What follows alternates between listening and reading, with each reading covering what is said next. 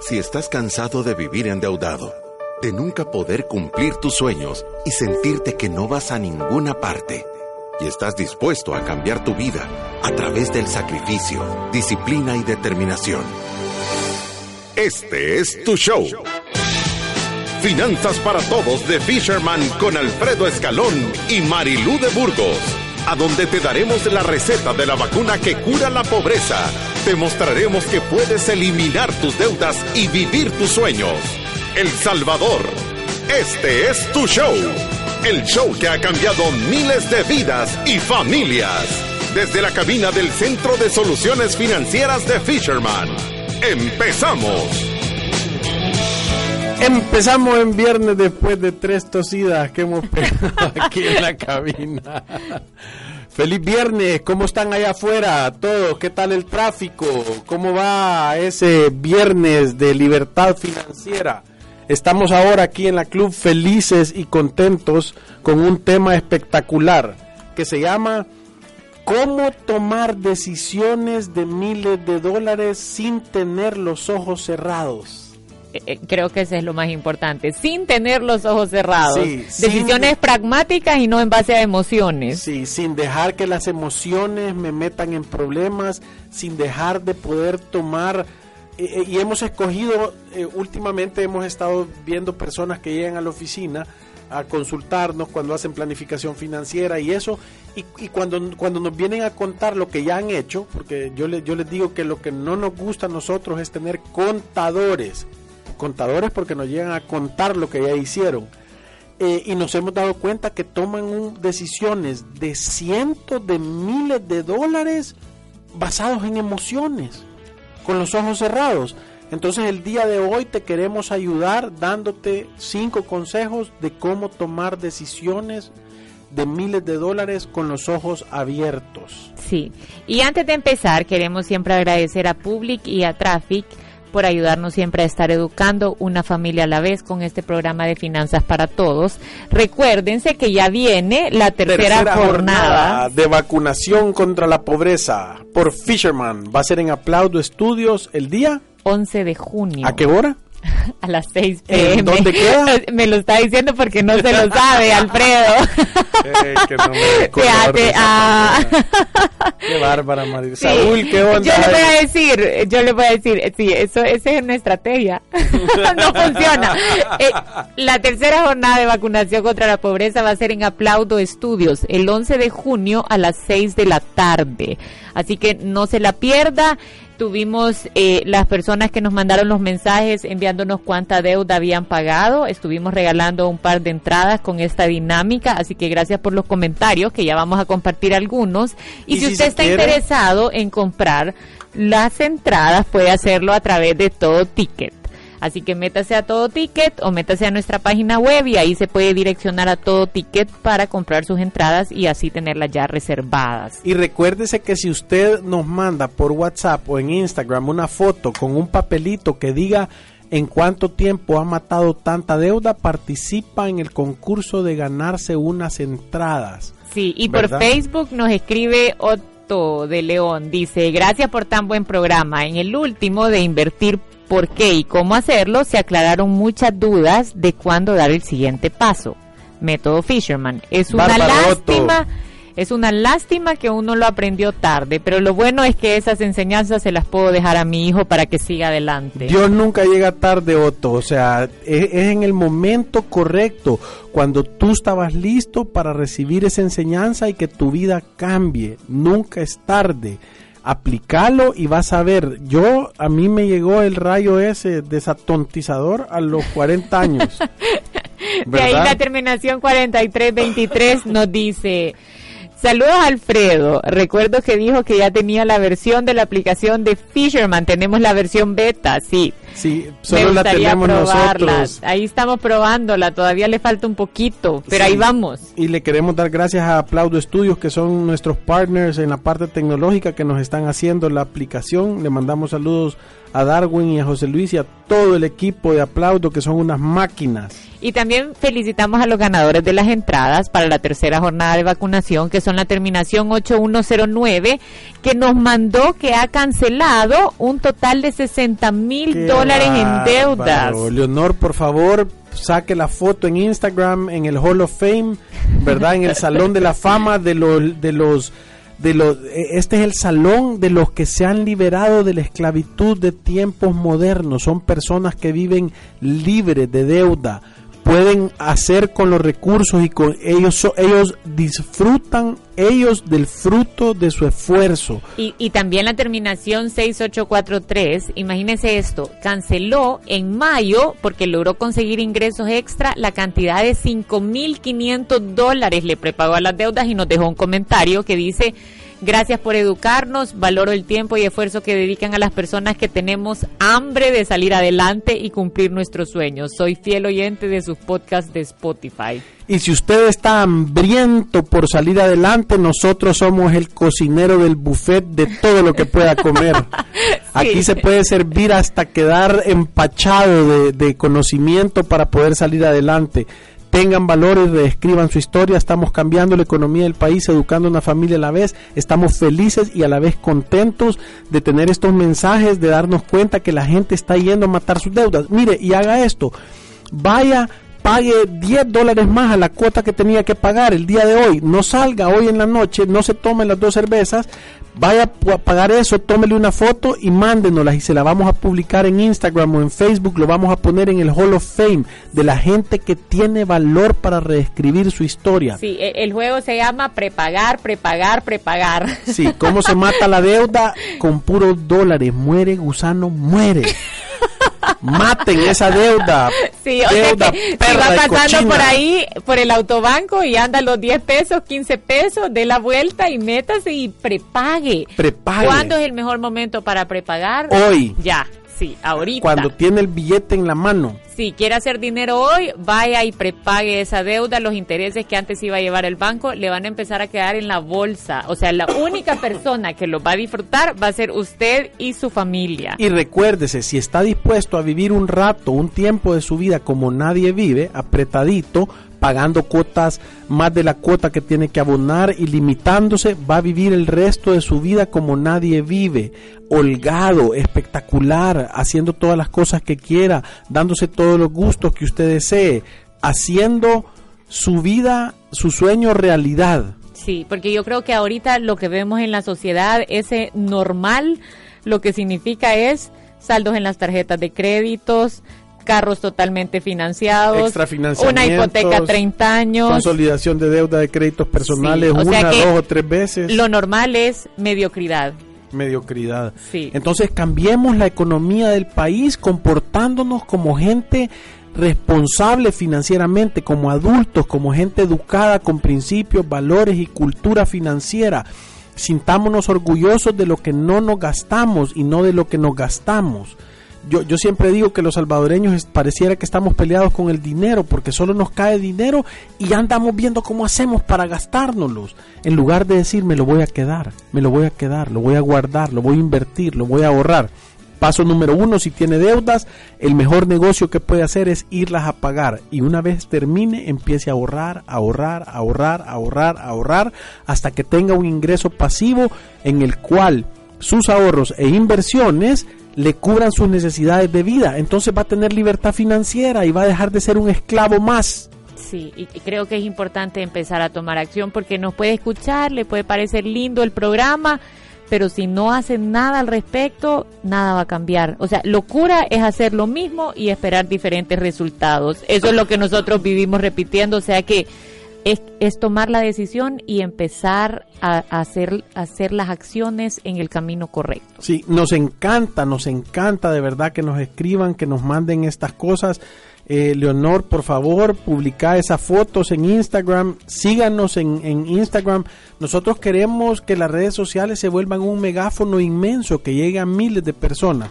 Todos los días ahora me voy a dedicar a contar cuánta gente tenemos que nos están siguiendo, porque nosotros somos orgánicos, no andamos nada de pagando para que nos sigan. La gente que nos siga queremos que sea la que de verdad nos escucha. Y el día de hoy en Instagram tenemos 2.679 seguidores. No le cuesta nada, dele seguir porque vamos a empezar a sacar todas esas fotos del Hall of Fame, de la gente que está matando deudas y que se están liberando. Y como bien les dijo Alfredo, el programa de hoy es decisiones de miles de dólares con los ojos cerrados. Y eso es lo que muchas veces nos pasa. Muchas veces estamos tomando decisiones que son tan representativas en nuestra vida y primero no las hacemos tomando en cuenta consejos y muchas veces estamos nublados por las emociones y tomamos decisiones. Hey, aquí acaba de uno empezarnos a seguir, Otto 30. ¡Bravo, Otto! 2698. Estamos en la jugada.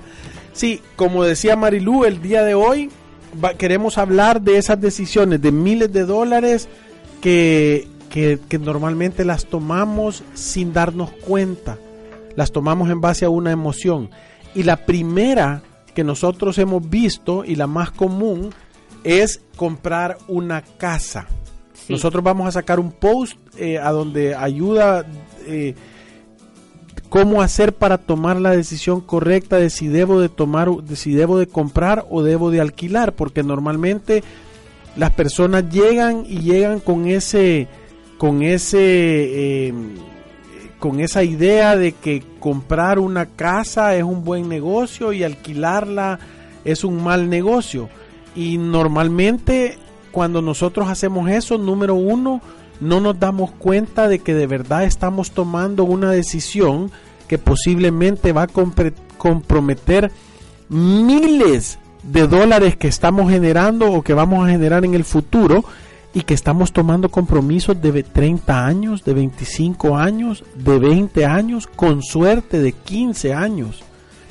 Y no las podemos tomar en base a emociones. Entonces queremos hablar de cuáles son los pasos correctos que yo debería de, o, las preguntas que yo me debería de contestar si yo debo de comprar o debo alquilar una casa. Y la primera que nosotros nos gusta hacerle a la gente es, ¿tenés un fondo de emergencia?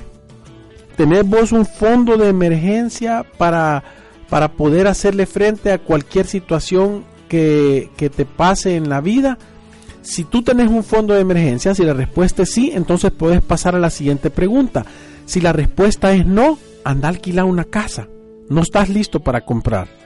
¿Verdad? Otra de las preguntas es, ¿estás dispuesto a pasar los siguientes cinco años de tu vida en esta casa? Si la respuesta es sí, puedes pasar a la siguiente pregunta. Si la respuesta es no, anda a alquilar. Anda a alquilar.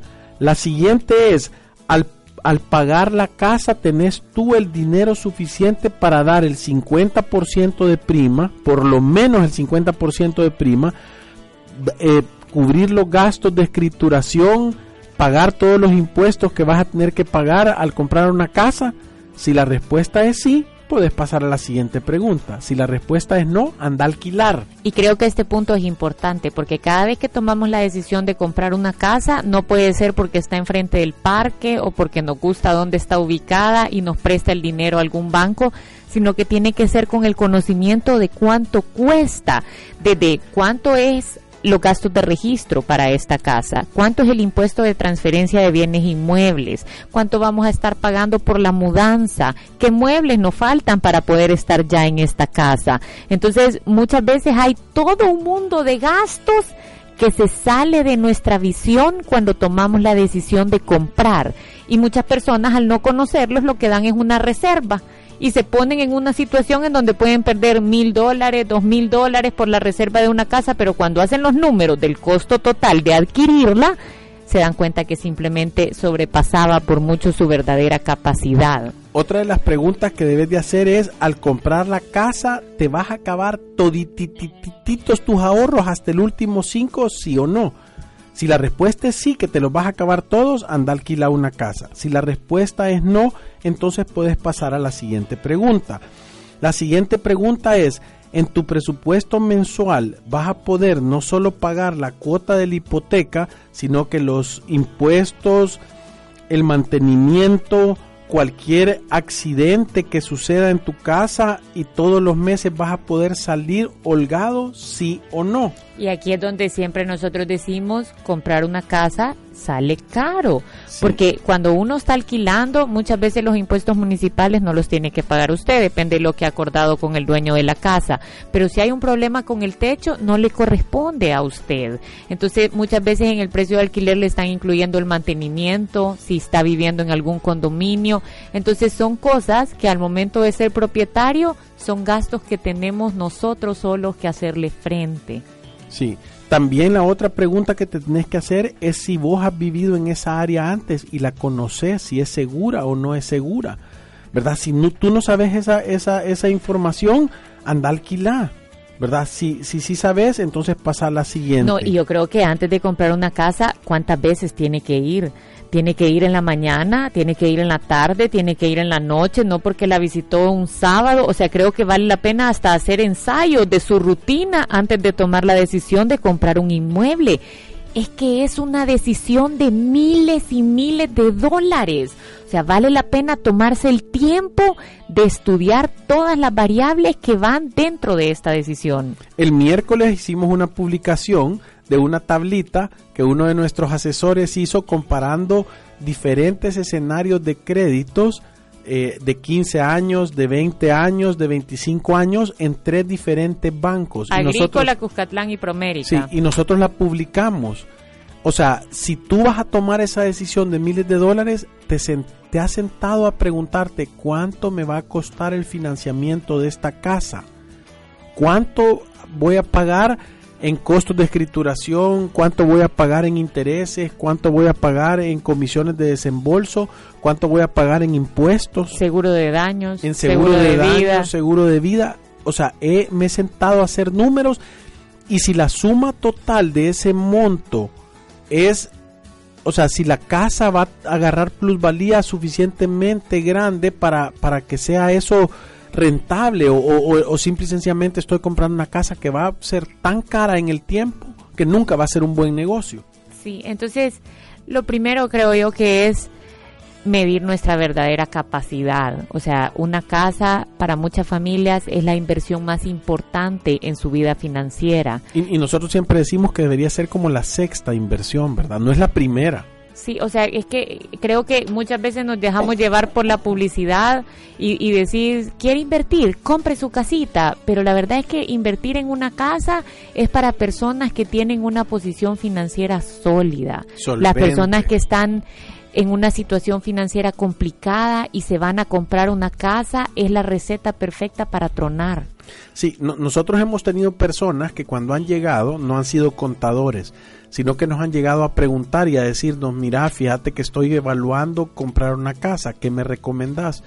Y al hacer números les hemos enseñado que alquilando una casa y ahorrando la diferencia que tuvieras, que tuviera, que, o sea, voy a decir que la cuota te sale si vos al financiar la casa a, voy a decir, a, a 30 años, te sale en 500 dólares la cuota y alquilar esa casa te costaría 250. Entonces, si estas personas se han ido a alquilar y la diferencia de lo que están pagando de renta contra la cuota que iban a pagar, la han empezado a ahorrar.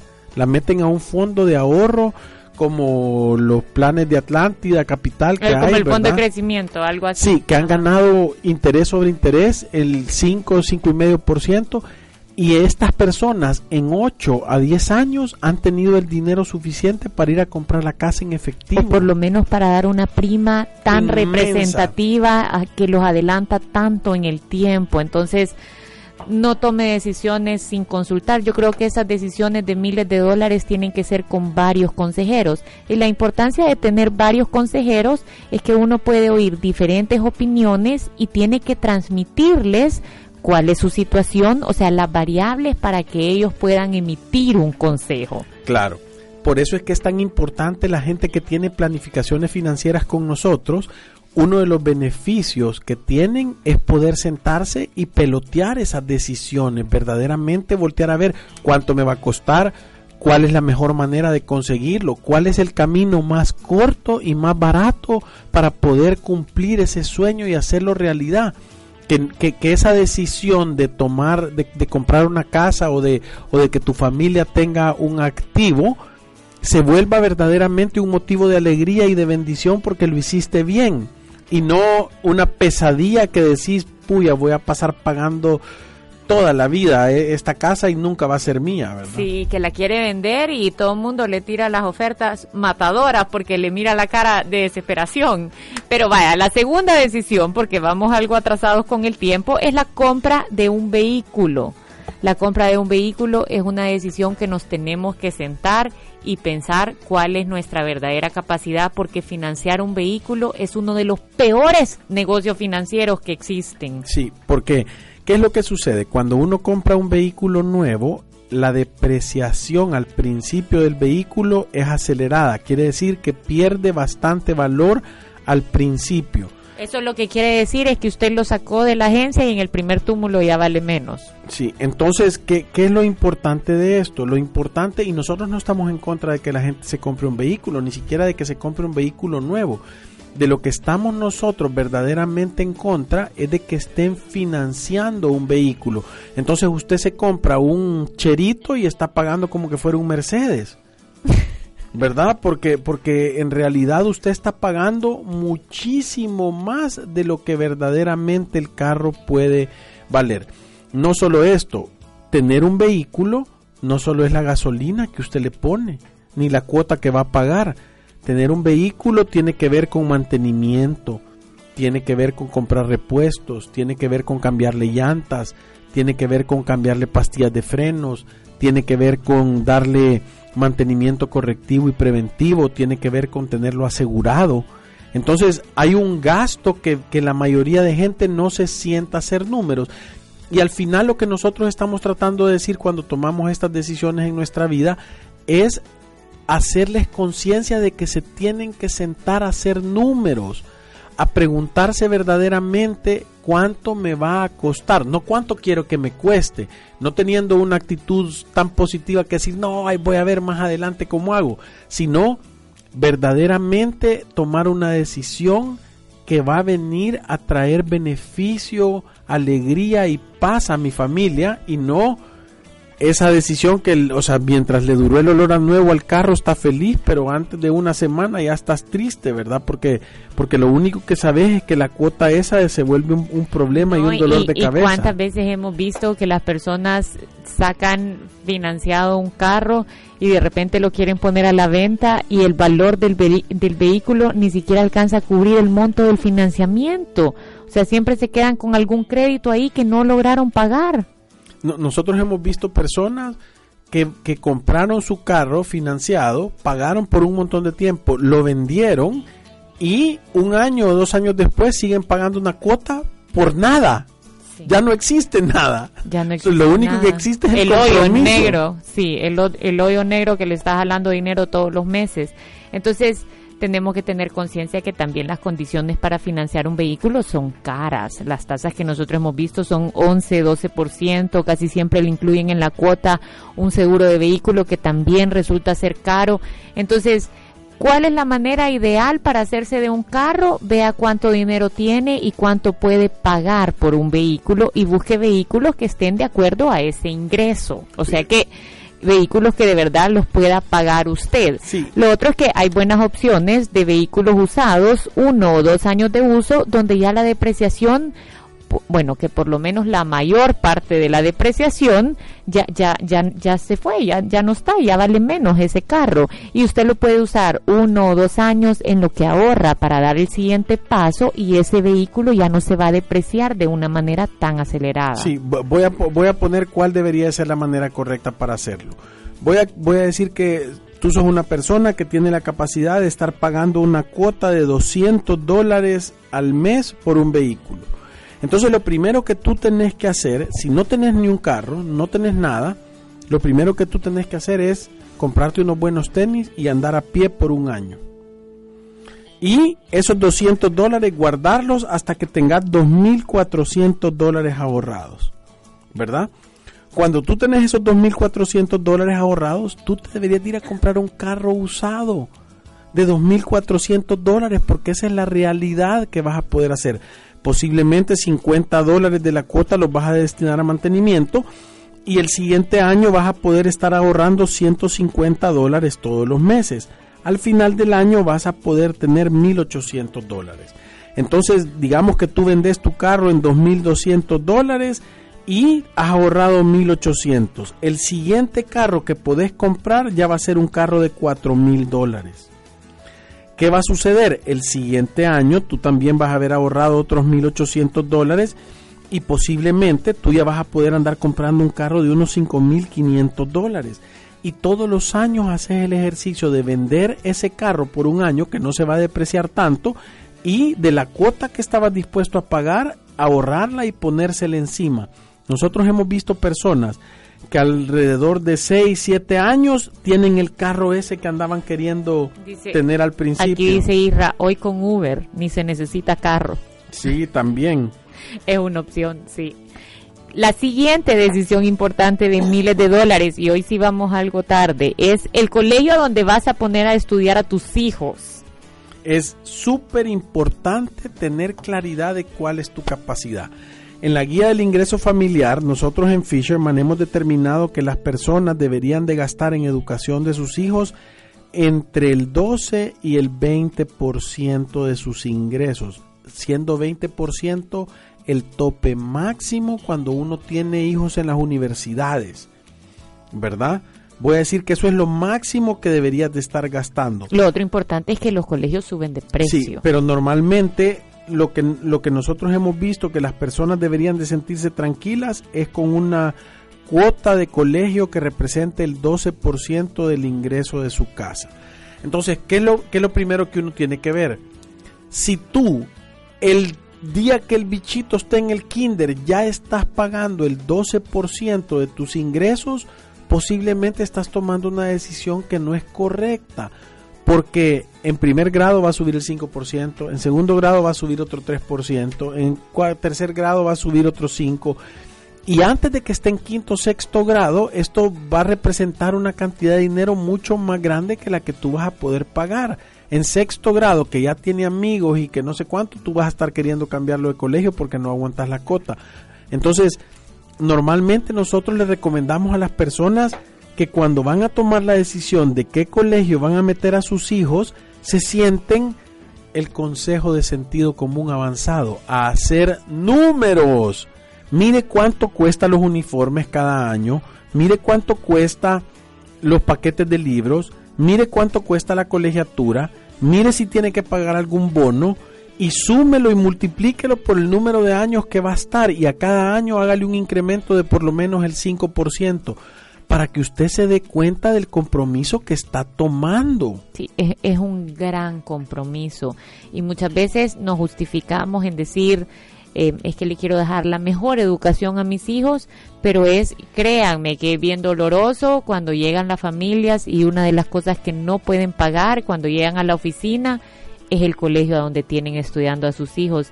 Esa es de las decisiones más difíciles de tomar, es hacer ese cambio porque en realidad es un cambio de vida. Claro, y les afecta en, en, los sentimientos a los, a los bichitos. Entonces yo creo que parte de ser un papá responsable es hacer ese análisis, de darme cuenta qué es lo que yo les puedo ofrecer. Y, y porque imagínense, si, si yo en lugar de pagar el 12%, pago el 6%, voy a un colegio que de verdad se ajuste a mis capacidades y ese 6% de diferencia lo empiezo a ahorrar, o sea, cada año voy a tener por lo menos, por lo menos un, la mitad del dinero del año que viene y me voy a empezar a adelantar. Si todavía lo pongo en un plan de ahorro, es como que me estuviera haciendo un descuento. y yo creo que lo otro importante es que es justificable que nosotros queramos darle oportunidades a nuestros hijos, pero si va a hacer el compromiso de pagar un colegio que es caro, tiene que existir el compromiso de incrementar los ingresos van de la mano. Entonces tienen que pensar cómo podemos hacer para generar ingresos adicionales, para que esta cuota o este compromiso que estamos tomando a 10 o 12 años lo podamos mantener en el tiempo. Sí, porque normalmente lo que no hacemos nosotros es tomamos decisiones en base a emociones y no planificamos. Nosotros como, como, como jefes del hogar mantener a nuestra familia es como, es como administrar un negocio. Yo me tengo que sentar a hacer números para ver cuáles son los compromisos. Porque, vaya, voy a decir, yo puedo tomar una decisión de decir, mira, fíjate que vamos a agarrar a nuestro hijo y le vamos a dar la oportunidad porque salió graduado de súper buenas notas y lo vamos a meter en una universidad privada que cuesta la cantidad de dinero que sea, ¿verdad? tú tenés que sentarte y decir, bueno, pero esto va a ir acompañado de un sacrificio, no nos vamos a ir de vacaciones, no vamos a viajar, ya no vamos a salir a comer tres veces en la semana afuera, sino que solo vamos a comer una, eh, vamos a decidir bajarle a la compra de ropa, eh, le vamos a bajar al entretenimiento, entonces uno ahí está administrando una decisión.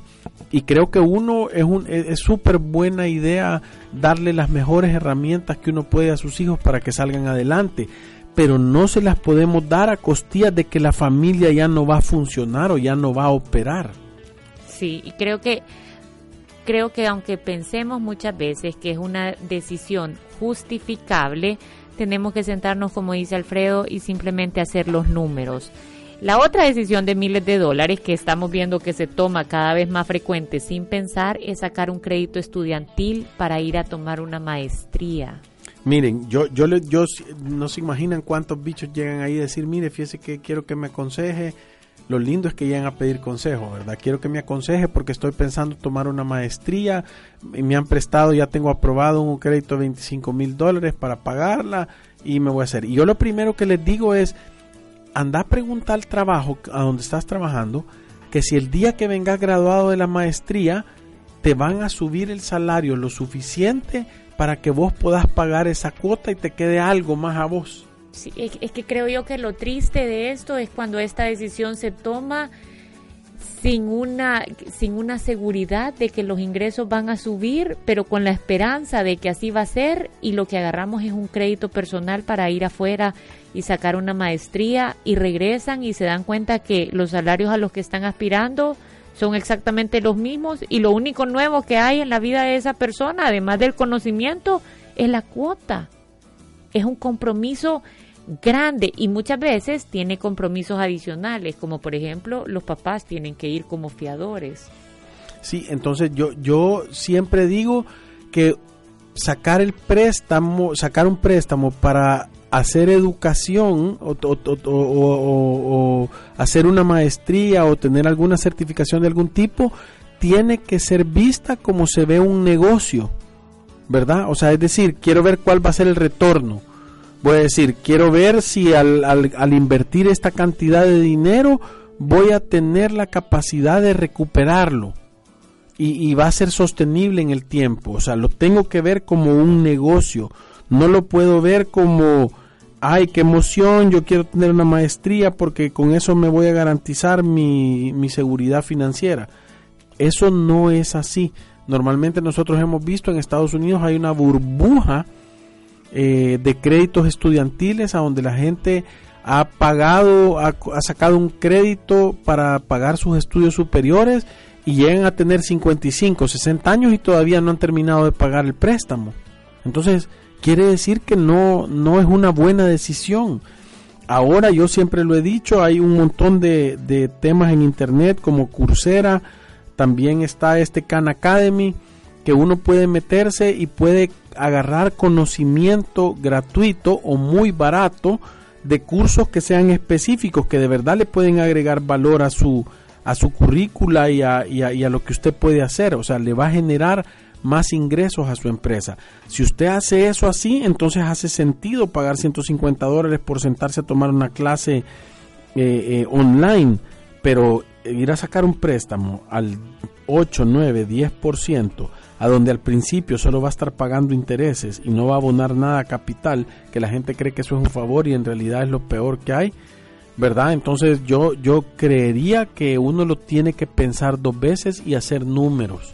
Sí, ¿verdad? Yo, yo creo que todas estas decisiones de las que hemos hablado ahora en el programa son decisiones que no se pueden tomar de un día a otro y son decisiones que tenemos que, que, que, de verdad estudiarlas y tomar consejos de otras personas a las que nosotros admiremos o que sabemos que han tenido éxito financiero, porque son decisiones que implican un compromiso enorme, desde compromisos de 30 años en una hipoteca, 12 años en un crédito estudiantil, desde compromisos en donde dejamos que nuestros hijos tomen estas decisiones, que apenas son unos jóvenes, de cómo sacar este crédito estudiantil y yo estoy poniendo mi nombre como fiador.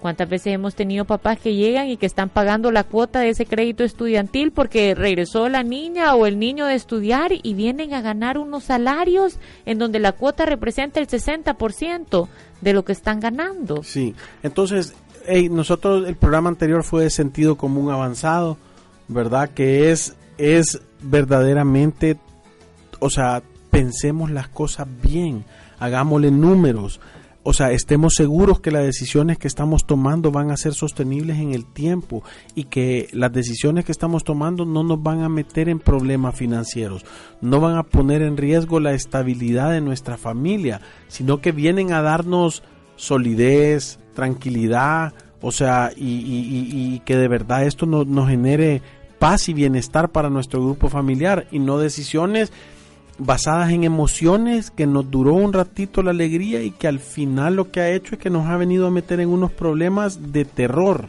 Y, muchas veces e, este es el trabajo de la publicidad, ¿verdad? E, ellos lo que tratan de hacer es despertar en nosotros esas emociones, ese estilo de vida que te puede llamar la atención, o sea, ves la familia feliz en el carro nuevo, o vas caminando en el centro comercial y ahí está la exposición de carros y es tan fácil reservar alguno, o te lo ponen tan fácil de, de cómo podrías tenerlo a través de una cuota baja, pero a ocho años o a nueve años, que, que, nos dejamos y, y muchas veces estamos nosotros ahí y, las emociones son tan grandes y suben a los niños en la parte de atrás y todo el mundo dice que qué bonito. nuevo, tan rico que huelen a sí, nuevo. hasta fotos se toman y todo. Y no es que necesitamos un carro, es que aquí está la facilidad de que cambiemos carro y se toma la decisión porque todo el mundo mira ese vehículo nuevo y está tan emocionado de poder usarlo pero pero no hay quizás atrás no lo, lo que queremos decir con esto es que atrás no hay un análisis realista de cuál es la situación de esta familia y entonces lo que nosotros vemos muchas veces en la oficina es gente sufriendo por estas decisiones que en algún momento se tomaron sin tomar consejo de nadie. Claro, y, nosotros no estamos en contra de que vayas a comprar tu carro nuevo y que, y que tengas el carro y que sea espectacular, pero antes de, de tener ese gusto, viene un esfuerzo de guardar peso a peso, de ahorrar el dinero, de sacrificarte, de tenerlo, de, ganártelo. No, no, no, tenerlo y después ver cómo lo pagas tres veces al precio, sino verdaderamente de, de tener la capacidad de guardar, multiplicarlo, generarlo y después ir a comprarlo en efectivo. Que te lo lleves a tu casa y es tuyo completamente, que de verdad te sentís contento de tener algo porque y, yo, yo, yo, yo creo que lo que sucede es que nos han hecho creer que no tenemos la capacidad de comprarnos una casa de contado. O, creer que no tenemos la capacidad de comprar un vehículo de contado, o, una moto, o una televisión, o una sala, o una licuadora de contado. Eh, que, que todos creemos que lo tenemos que comprar en cuotas porque si no es imposible y que no lo vamos a tener nunca y, hemos perdido la capacidad de tener paciencia, de ser ordenados, de hacer sacrificios para verdaderamente tener esas bendiciones. Porque lo voy a volver a repetir, nosotros no estamos en contra de que la gente tenga su casa, no estamos en contra de que la gente compre su carro nuevo, no estamos en contra de que las personas se vayan de viaje o de vacaciones, no estamos en contra de que se compren televisiones, de que se compren radios que anden el teléfono más lindo que puedan estar. Estamos en contra de querer tenerlo antes de haberlo ahorrado y habérselo ganado.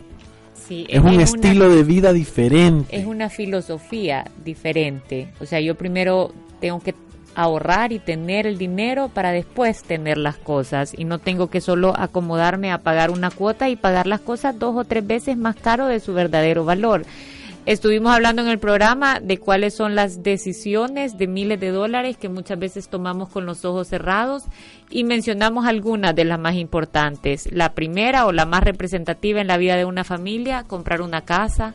La segunda, comprar un vehículo. La tercera, el colegio a donde vas a poner a estudiar a tus hijos. La cuarta, voy a ir a sacar una maestría y voy a sacar un préstamo estudiantil porque no he ahorrado el dinero para hacerlo.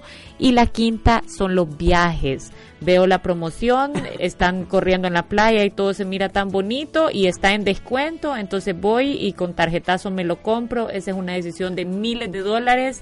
Nosotros hemos visto gente que ha sacado una tarjeta para meter el viaje completo en la tarjeta. Sí, o los extrafinanciamientos para ir de viaje, entonces sentémonos, pensemos y, y yo creo que cada decisión importante o tan representativa tenemos que dejar unos días que pase, que la estudiemos bien antes de tomarla. No, o sea, nada a la carrera sale bien.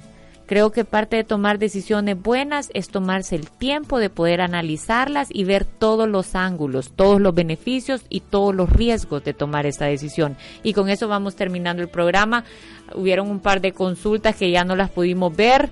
Eh, pero las vamos a contestar en el siguiente programa. Gracias a todos los que nos han escrito y vamos a estar aquí el lunes nuevamente. Y recuérdese, tercera jornada de vacunación contra la pobreza el 11 de junio en Aplaudo, que queda en Plaza San Benito. Va a estar espectacular. Los tiquetes están a la venta en todo ticket. Y recuérdese, denos seguir en las redes sociales, en Instagram. Queremos llegar a 3 mil dólares Queremos a 3 mil dólares. Queremos llegar a 3 mil seguidores lo antes posible y vamos a estar posteando cosas súper chivas ahí. O sea que síganos en Instagram igual que en Facebook. ¿verdad? Gracias. Pasen un feliz fin de semana. Que Dios los bendiga y salud.